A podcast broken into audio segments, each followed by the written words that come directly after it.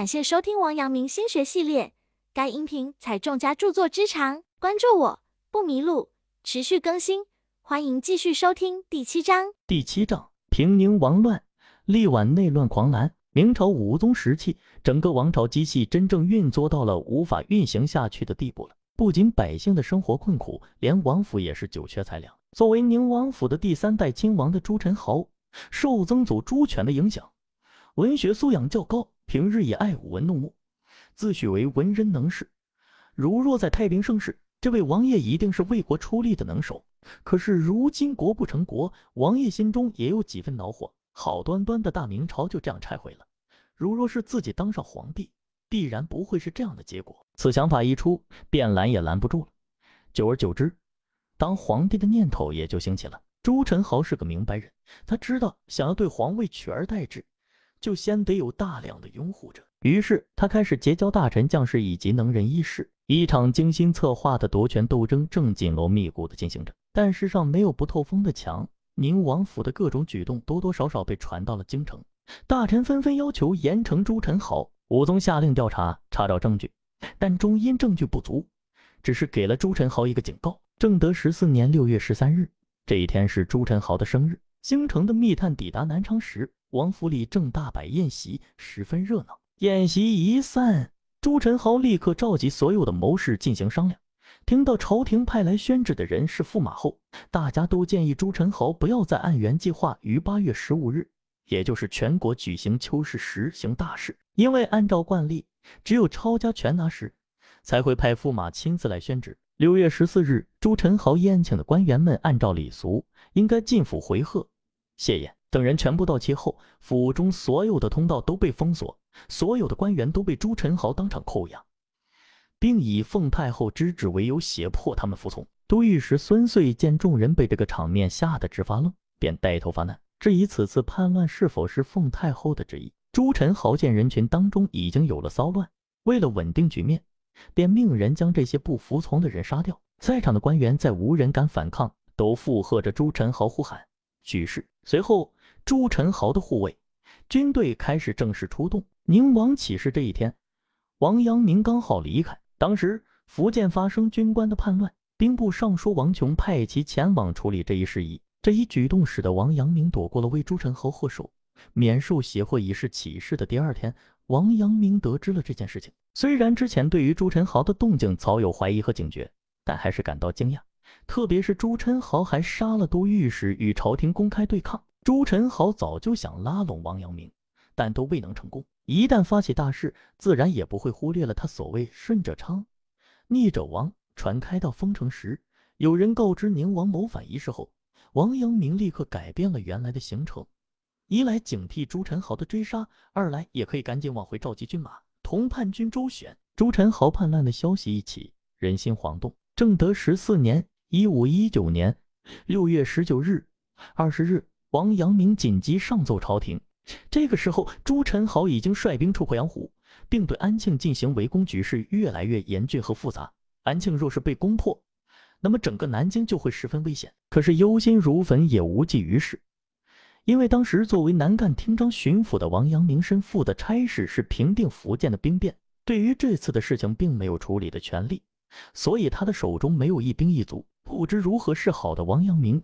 在向邻省请求发兵的同时，还冒险写假的文书和书信来虚张声势，以此搅乱朱宸濠的军心。一连串的假公文、假情报，确实是乱了朱宸濠的分寸，使得他不敢轻举妄动。趁此机会，王阳明聚集了江西境内各府县的军队。七月十八日，王阳明誓师北上，朱宸濠对安庆进行围攻，虽久未成功，但安庆城里的官兵已经是精疲力竭，坚持不了多久。所以，支援安庆、解除安庆的围困是当务之急。为了获取具体的进军方案，王阳明召开军事会议，征集各领兵官员的意见。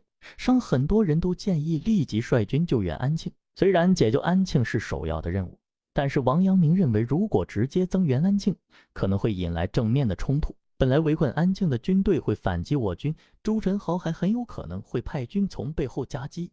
按照现在的军事和实力，是万万不能的。最后，王阳明做出了一个冒险的决定，攻占南昌。虽然王阳明的军队同朱宸濠的军队在素质上相比有很大的不足之处，但是叛军留守南昌城中的人数并不多，而且王阳明的军队是从各地招募来的忠义之士，在气势上是有一种要压反的正义。王阳明认为，只要攻克南昌，就相当于攻克了朱宸濠的作战基地，不仅能够从侧面解除安庆被围困的境地，还可以反过来牵制朱宸濠，解除南京的危险。统一好作战思想后。王阳明开始进行紧密的筹划和战前的各项准备。在对南昌发动进攻之前，王阳明向南昌城里的百姓发了即将要攻城的告谕，并说明朱宸濠谋反的罪行，百姓大可不要惊慌。